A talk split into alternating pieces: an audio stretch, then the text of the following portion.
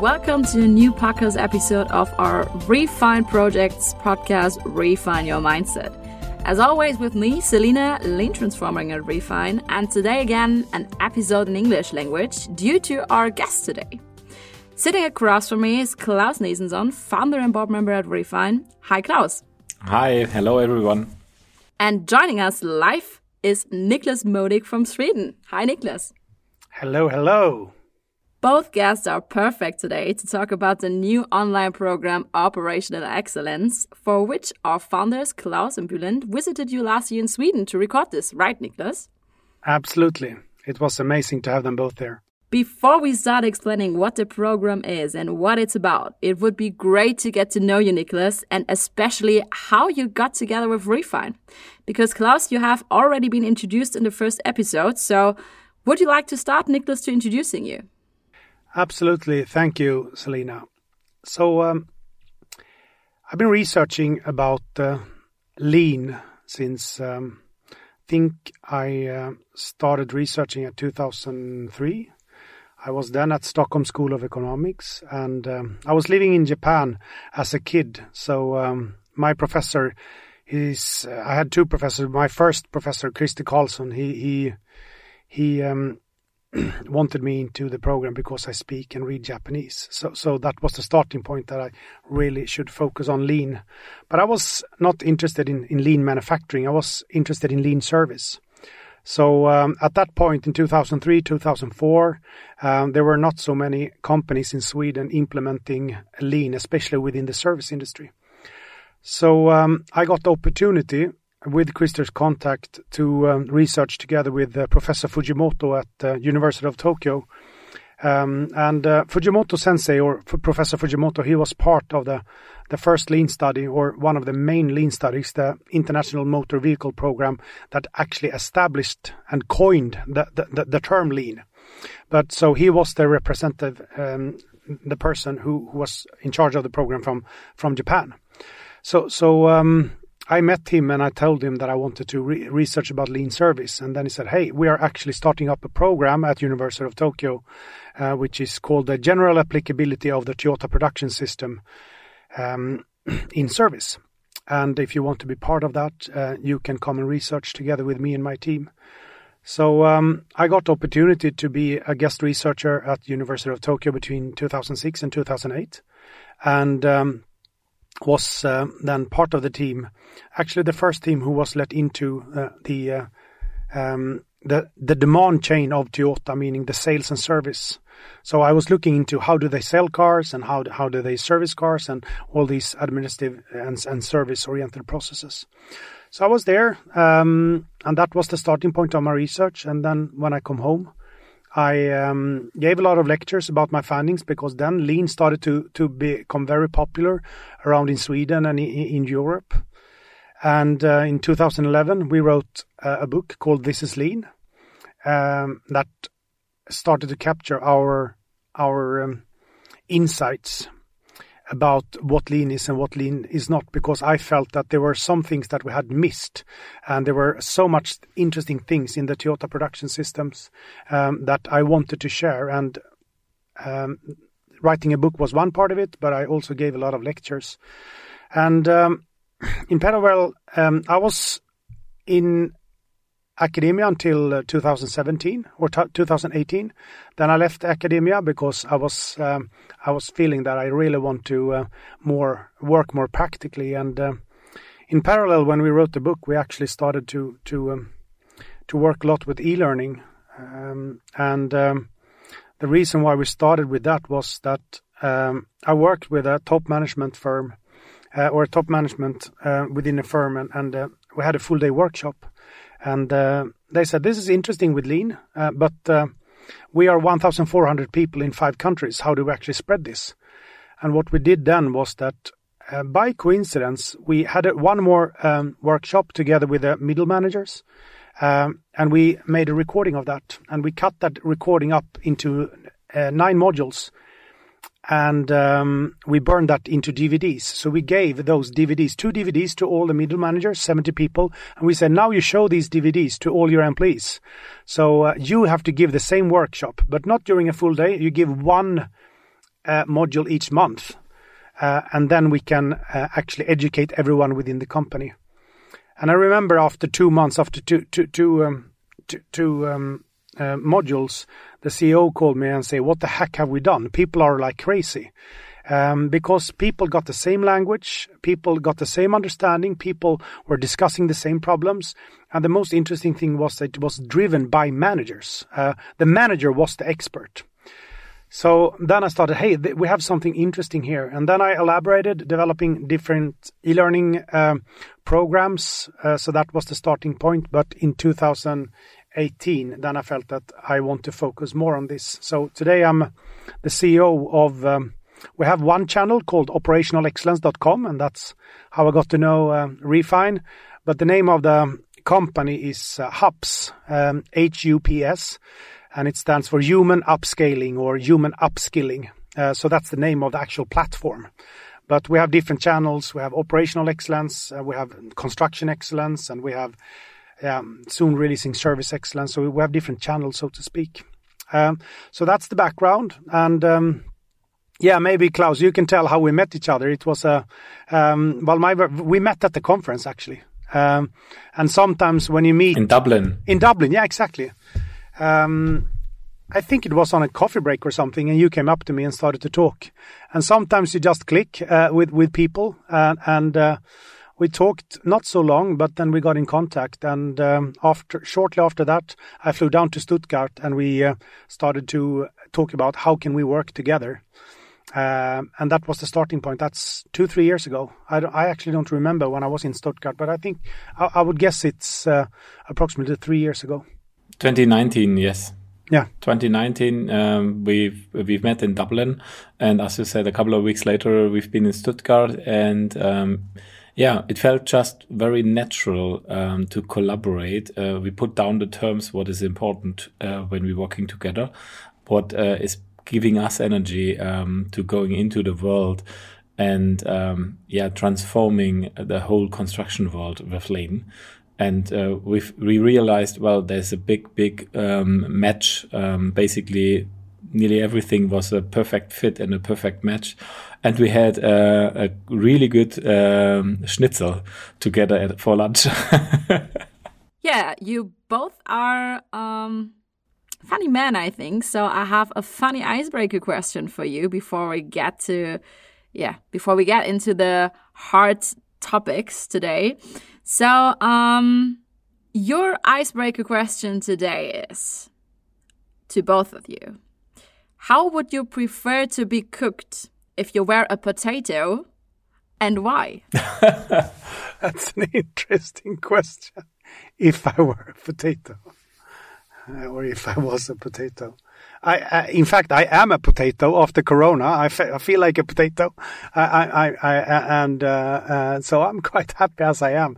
I don't know if uh, how I would, but I mean, yes. The other day I fried raw potato, just taking a, a, a potato raw and cut it up and then um, fry it in a pan. Um, it was really really good and it's a long time i actually did that so so uh, uh, if I was a potato, then uh, cut me into pieces raw and then fry me up. I think that would be really, really, really good. Uh, it's it's more like fried pork though, but but uh, I'm happy that you said potato. Great, Claus. What about you? Uh, first thing that comes in my mind is um, like if I were a potato, I really like um, being outside uh, at barbecues. Um, so therefore, put the potato just into the um, into the grill um, or basically into the wooden fire um, without any um, foil or anything on top. Um, let the skin protect the potato and uh, get cooked in the rare fire. I like the smell. It remembers me on the childhood in which we did a lot of um, fires um, at home with friends and putting the potatoes in and get them out afterwards and just break them up and uh, eat them with a little bit of salt. So I would prefer that way because it remembers me to nice summers um, when I was a child. Oh wow, both ways of cooked potatoes are sounding yummy. I have a picture in my head, uh, Claus naked in a sauna that is too hot and he's just sweating. So, so uh, I don't know if it's good or bad, but uh, um, it's a hot potato. Got to know you better, the two of you. So I think it's time for the, yeah, the hard facts for the topic operational excellence platform today. So, simple question for the beginning to start the topic. Why are we here today to talk about operational excellence and why did you, Niklas, risk to invest a lot of money in an online platform like that? Hmm. Okay, let's start with um with the platform. I mean, e-learning for me it's like a closed YouTube. You can uh, uh, show videos and people can get inspired, like like when we show a video on YouTube, everyone has done that. Like, have you seen this clip? And e-learning is a little bit more like we do that systematically, and um, that's what we did in in the beginning. But when you start doing that with all companies within a company, and you ask questions about their company, then it's not only about just talking about it because people are very creative and uh, come up with really smart ideas. So if we can teach them a concept. Um, and then ask them, for instance, flow. If I teach them what flow is or flow efficiency, and I say, hey, how flow efficient is your production process?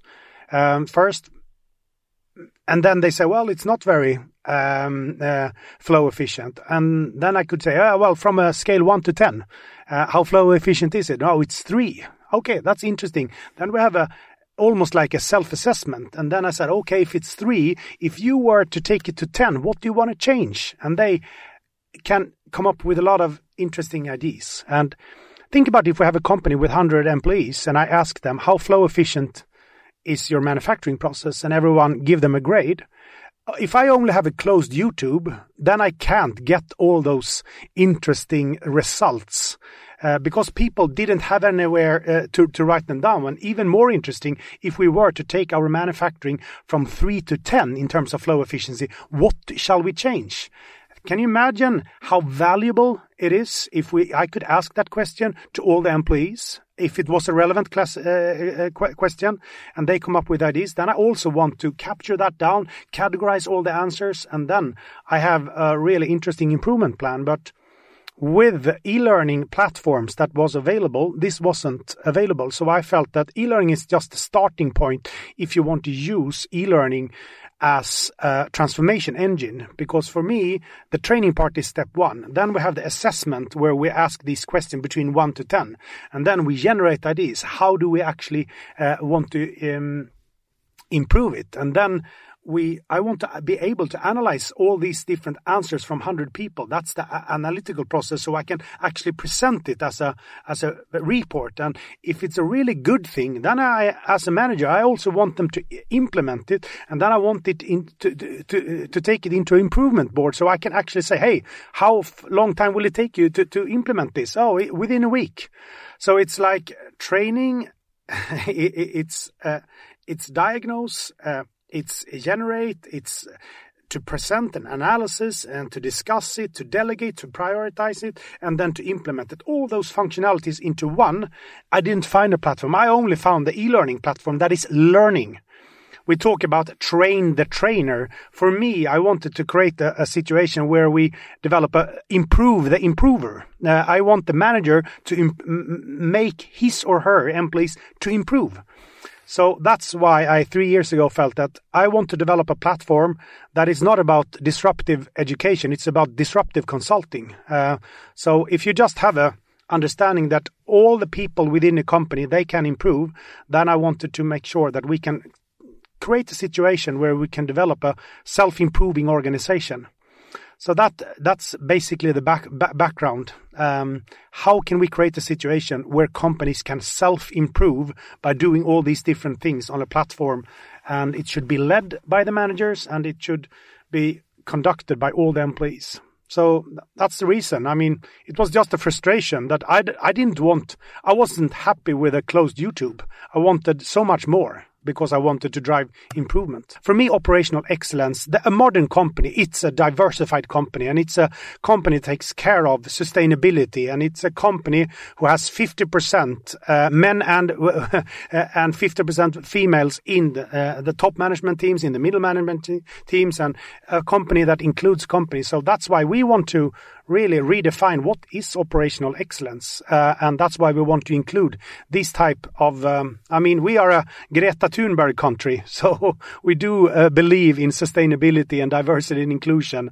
And those are, that is operational excellence for me. But I think those type of concepts should go into the boardroom together with quality and profitability. And, and um, if we are a platform that can reach out in an efficient way, um, then it's our responsibility to include all those areas. But we're only in the beginning. Um, I'm really excited to see what we're actually going to offer in, in one year and see what shall the modern company or the modern project uh, focus on. It's definitely not only cost, quality, and, and lead time. We have so much more to take care of, especially what is happening around the world. It's not the quality issues that we have to care about. It's what is happening in, in Ukraine and in many other uh, other countries. How can we actually involve people and develop aligned people in an efficient way? We have the technology and we have the behavior and we have the pedagogical setting, but uh, yeah, it's a big responsibility. Um, we have uh, when we communicate, uh, and we can basically communicate to anyone. That's the interesting part. So, so uh, that's what we try to do but we learn every day and we make mistakes every, every day. So, so uh, um, we keep on trying. Wow. What a great answer. Claus, maybe could you tell us in a few words what is operational excellence for you? Um, yes, I think Niklas pointed it out. Um, for me, it's like um, the vision. Uh, it connects with the vision of Refine. Um, we founded the company um, to transform the biggest um, industry in the world, construction. So there are millions of people um, that need to know new know-how. They need to learn. They need to understand flow. As Niklas said earlier, um, with his first company, the CEO called, Hey, the people are crazy. They're all talking about the same. They have a common understanding. They have a common language about these new um, ways of working and these new ways of seeing the world. Um, and I had to realize with Bülent together that we will not change the whole construction industry by our own, by the own company. So there's a whole movement, a whole community. And uh, there are kind of yeah, extensions and extenders. And for me, the platform is the way to scale because um, yes, uh, we still working with consultants and lean transformers. It's very important, but nevertheless, to reach the whole industry, you need to use digitalization and e-learning and this platform to scale it up and um, especially um, since we did already uh, working with huge organizations with the platform and i can see how it works in a perfect sym- symphony how you can do consulting and coaching and work with the clients and with the managers and equip them to then go out and uh, be the coach for their team, be the inspiration for their team with the stories um, the platform has given them. And that's why, for me, it's like a, a perfect match um, in order to achieve our vision of transforming a whole industry. Absolutely. For someone, or especially for our listeners, who is not knowing how the platform is built up and what the added value of the platform is, could you explain, yeah, what's the structure and what can I learn in the platform or on the platform? Uh, going back to, I mean, many people think that e-learning or, or digital platform is a substitute for a real workshop. For me, it's the absolute opposite. It's something that complements and makes the actual physical meeting much more value added. So think about this company. Um, we have 100 employees, but they are 10 people in 10 different countries. And I want uh, us, for instance, let's take a simple example. I want us to um, increase flow, for instance, in ma- uh, uh in, in in some kind of of, of process. So, if we, I were to drive that in classical consulting, then all the hundred people had to go to some kind of workshop and they have to make the analysis by themselves and they have come up with a strategy doing it themselves. Maybe we have to have a consultant or some kind of expert, either internal expert, then I have to be able to hire that, that in each country, or send consultants to each unit and, and help them uh, with actual transformation. Um, what we can do with the e-learning platform is that we can say that all these 10 different countries they are going to have a workshop where, they should come up with some kind of improvement plan. Um, what i can say to them then is that I want you to have this on, on Wednesday. But the Wednesday before, you're going to get access to a platform that will educate you uh, within a few core, core concepts. Uh, you will be able to set a self-diagnose about the process, for instance, that you're going to work with. And you're going to be able to come up with uh, different ideas uh, how you're going to improve uh, everyone do that individually whenever they want, and it's a prep preparation. And uh, then once everyone have done that, then the manager of those 10 people, he or she gets the ability to categorize all answers and prepare the workshop. And then they meet on that workshop. And then they don't start with a blank sheet. Uh, what they do is everyone is trained, everyone has made a self diagnosis, everyone has come up with ideas, and the manager knows exactly what everyone ha has done. Uh, and then they can hit the ground running by having a very efficient workshop. See, looking into, well, what shall we improve and talk about what shall we prior prioritize and who is going to do what, uh, going to do what. It's very simple after that workshop to have a crystal clear plan on the digital improvement board, who is going to do what. And then it's just a matter of time. And I can do that in 10 different countries by, I just choose what area do I want them to improve? And that's actually the design of the e-learning program. But I can drive a very easy, scalable uh, transformation um, from any part of the world uh, to any part of the world by using it in this. But it's not that people sit in front of on the of the computers and do e-learning. That's the preparation in order to develop much more value adding in the workshop. But they have exactly 10 similar workshops at, in these 10 different countries. And that what makes it strong because everyone is in, in the wall, involved, everyone is aligned, everyone is discussing the same thing, everyone has the same basic understanding. And it doesn't matter if it's 100 or 10,000 people. Uh, it's the same thing. We can cascade it to 200,000 people. And um, that's what I think is the beauty of uh, that, that the technology is there now and we have the pedagogical setting how to actually make it happen. And people are all, all also very much now used to taking in information through digital channels. That doesn't mean that we're only going to sit in front in, in front of digital. I think we should boost uh, uh, the physical meetings, but we should come prepared. I mean, I don't know how many workshops I've come to and people are just unprepared and they have some inspirational speaker and they haven't even started to talk about what does this mean for our company.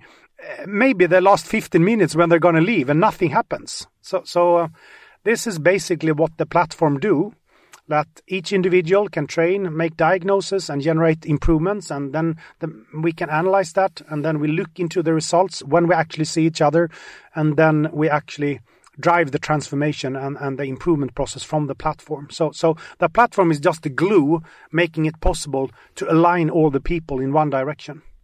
Claus, you're one of the experts on the platform. So, you and Bülent, our second founder and board member of Refine, visited Sweden last year, especially Niklas. And yeah, what did you do there exactly? And what can you find on the platform so far? Um, well, first of all, as Niklas said in the in the earlier introduction, of course we have had sauna in Sweden, uh, and it was hot. no, um, just joking.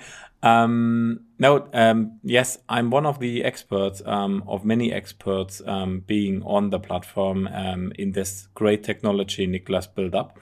And basically, I went to Sweden for two things. First of all, um, we wanted to make some teaser videos to make some marketing. I, I'm sure many of the listeners have seen one of these teaser videos of me, of Niklas, or uh, some other experts.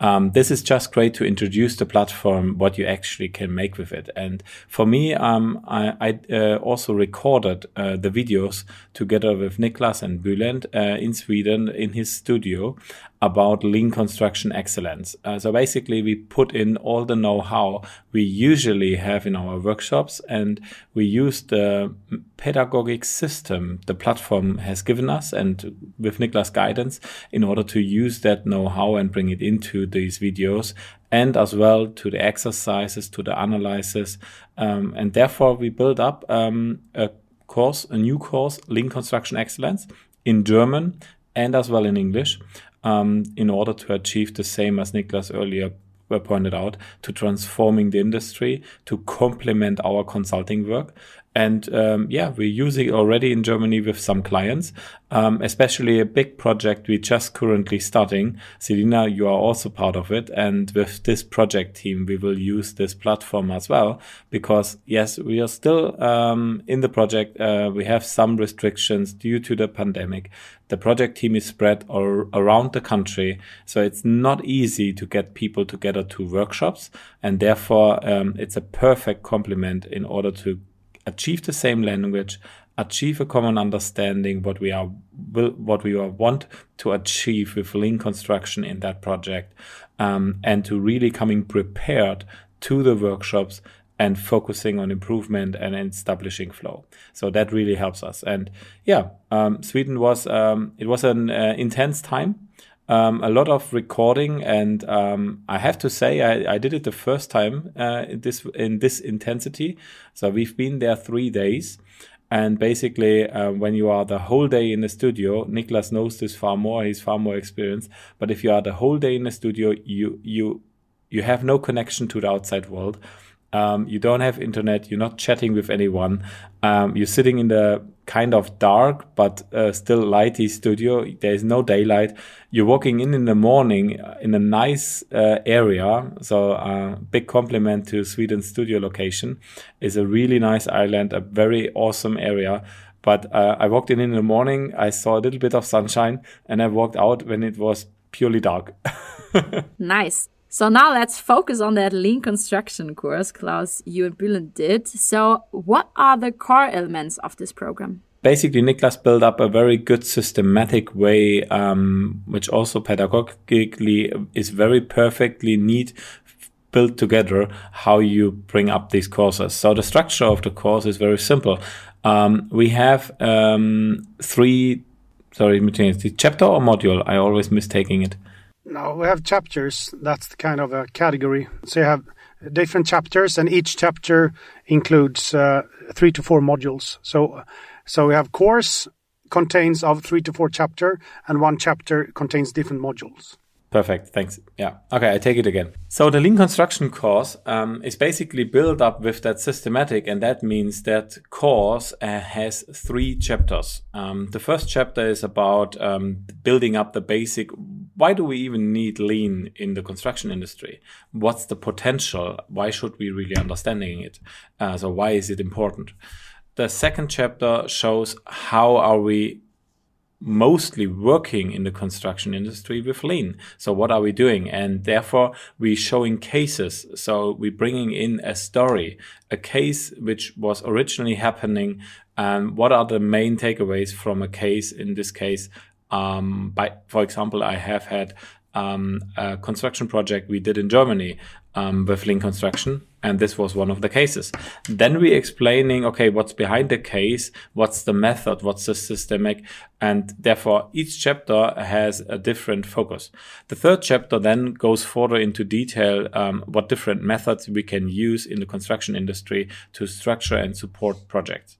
And each of these chapters contains um, three to four modules. Um, and therefore you have small packages with neat and nice information.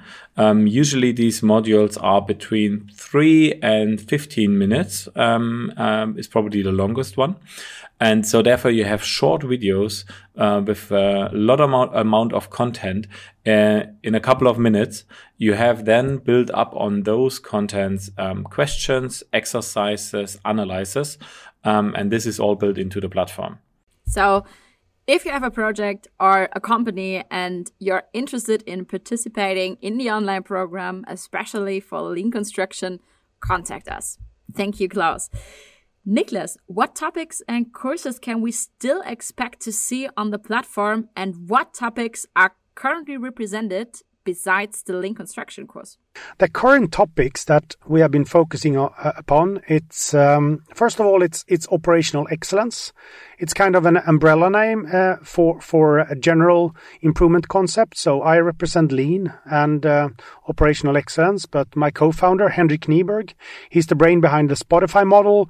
Um, if you go into um, YouTube and write uh, agile, you will find his uh, agile videos with uh, many millions uh, views. So, so he's an agile guru. So, so he's both within software and, and within uh, agile thinking. But then we also have courses about OKRs and strategy deployment, and uh, we're soon launching innovation courses. So, so that's within operational excellence. Um, so that's one content stream. And then we have leadership. Um, we have leadership, communication, how to have efficient meetings. Now we're launching uh, diversity and inclusion, which we think is uh, one of the absolutely most important things that company focus on today to develop diversified companies uh, and um, have balance between men and women, have balance between old and young, have balance between ethnic background and so on. So it's a program within diversity and inclusion and to start including um, uh, smaller groups or, or, or um, minorities more. So I think that is a very important topic. We have sustainability and the connection to financial results. Um, and um, we're launching climate, uh, uh, how to take care of the climate uh, and um, self leadership and personal efficiency and uh, so on. So this is within the leadership. Um, and then we have then construction where Claus is one of the gurus um, but we have um, uh, experts from Norway, from Sweden. Um, now we have um, um, experts also from America. So, so um, basically, we gather a lot of different authors, meaning a lot of different experts, and there's no li limitation. We just want to work with the people who can help us help other companies develop great companies or great projects. Awesome. Niklas, I'm so impressed uh, by what you and your team build up. Right now, I would love to take all the courses. the topics are sounding amazing. Thanks to both of you for that amazing podcast episode. I think uh, we learned a lot about operational excellence and especially the platform uh, from you and your team, Niklas. Thank you so much. I think we had some really good and inspiring um, impulses as well in the episode.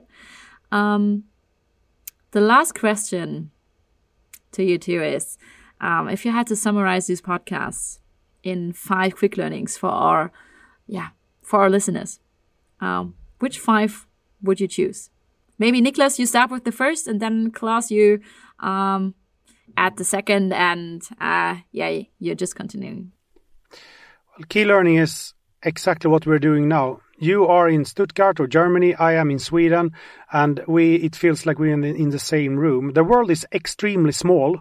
We can talk to anyone, anywhere, at any time, and um, we just have to be aware what we're actually able to do. Uh, so I think this is um, actually cool what is happening uh, now after COVID. That that uh, the world has. It's like my professor Kjell A. Nordström who was my supervisor for my master thesis, he says that uh, uh, COVID was a time machine, and we haven't realized it yet. Uh, and I think that's exactly what it, it's. It as uh, uh, natural for me to have meeting with you guys than it is to have meeting with, with my two colleagues, uh, and Siri, who is three meters away from me. Since this is the way we communicate, so I just feel that technology and and our that our behavior uh, uh, has changed in terms of how we communicate. Um, I think that is a really interesting takeaway that it's only our mindset that limits us who we are actually going to work with. So I'm really happy to be with you guys in, in this room. no, that's good. I would like to add um, that the systemic approach um, built into the platform based on pedagogic based on great experience how to inspire people and how to transport learning and know-how. Um, I think that's one of the key things anyone needs to understand. And the technology helps us to basically scale what a great consultant and a great motivational leader is able to do in a room. And uh, it's not the disruption of anything; it's the um, uh, the complementation and the scale effect built on a systemic approach. That's for me a um, absolute key learning, which anyone needs to understand. Key learning number three, Niklas. I think learning. I'm thinking about. Um, I've been working uh, with a Norwegian construction firm, which is my family. It's, they are called Hent, and they have an amazing CEO. His name is Jan Jaren. I remember uh, when I had been working with uh, his uh, top management team, and he said, "Niklas, I want everyone within my company to understand what lean is as soon as possible." Uh, and because he made that decision, we could use the technology. And this is five years ago. So the technology was not as developed at all, but we were able to, to, to, to educate 99.7% of all his employees. There are over 1,000 people within eight weeks, a full course with 20 different modules. And the key learning here is that Jan made the decision. I want everyone to understand as fast as possible. It was thousand people in three different countries, and we did a full training program within eight weeks. I mean, I think it's a lot of responsibility for the CEOs or the project leaders because if they say, I want it now, it is actually possible. But it's very few CEOs who is like Jan Jaren, who says, I want everyone within eight weeks to understand it fully. I mean, you could do that with 300,000 people, and it's possible. The limitation is not the technology, and the limitation is not the pedagogical setting, and limitation is not the behavioral. It is the CEOs who have to make these rough decisions. Now, I want everyone to understand. So that is the main takeaway. You have a huge responsibility as a CEO because you can change the world and your company so easy if you just make the decision. We have the technology nowadays. I would add with the fourth key learning um, build on that. Um, that basically, if you if you're working with an um, yeah, I would not call it e-learning platform. If you're working with that platform with Hups, you um, basically focusing on um, you're focusing on a scale machine and you're focusing on scaling storytelling. And that's just something very logical because everyone remembers stories. And I know um, from all the courses I have seen in these courses and in the platform, there are many, many stories and metaphors people can re- remember easily. People can understand and put into their own context. And what I know from a fact is uh, from clients and organizations we worked with here in Germany that use the platform, they tell me after a month, Claus, I tell everyone on uh, uh, on the um, on the floor uh, in the conference rooms um, what stories I have learned in the platform, and I have a very easy and simple way to tell what lean construction is all about, what lean is about, what lean efficiency is about, and it was never so easy to catch people. And I think there's something we need to go back from uh, away from having PowerPoint slides um, and having great stories, um, great metaphors, and uh, people remember that. Thank you, Claus. So now we are uh, we are having four quick learnings. Nicholas, would you like to do the last, the fifth? The fifth one. Yeah, I think it's about building people. That's my key learning. When we have these type of technologies, uh, we are able to build every single individual, and that is even the value from for, for, for our company, saying that every individual in a project or a company has something really, really interesting to come up with, and everyone is creative if they are just put in the same setting. And the power when we involve everyone and ask them interesting questions and listen to the amazing results. I mean, I just think that is is fa fa fascinating. So, I mean, to have the ability to include all the employees and all the managers and making the managers into the expert, I think this is a new uh, agenda for for, for for for how we transform companies. It's the manager who who is the leader, and the way he and or she uh, is actually doing it. It's up to them, but it's about involving everyone and making sure that we can tap into everyone's brains. Uh, I mean, can you imagine the power of involving everyone, a thousand people within a company, instead of saying, "Hey, we have a lean expert. His name is Niklas or Claus, and we think that we can." Uh, and that's basically how we have done it. But I don't believe in that at all any longer. I believe in the involve everyone. Um, it, it, it's a it's a new phase, uh, I believe, in how we transform companies. As a business psychologist, I totally have to agree with you. So I'm so insanely overwhelmed to have you here in the podcast today, Niklas. You're such an inspiring person. Thank you so, so much for joining us. And yeah, I, I would say thank you for the great exchange, guys, today. As always, at the end, last but not least, our social media tips.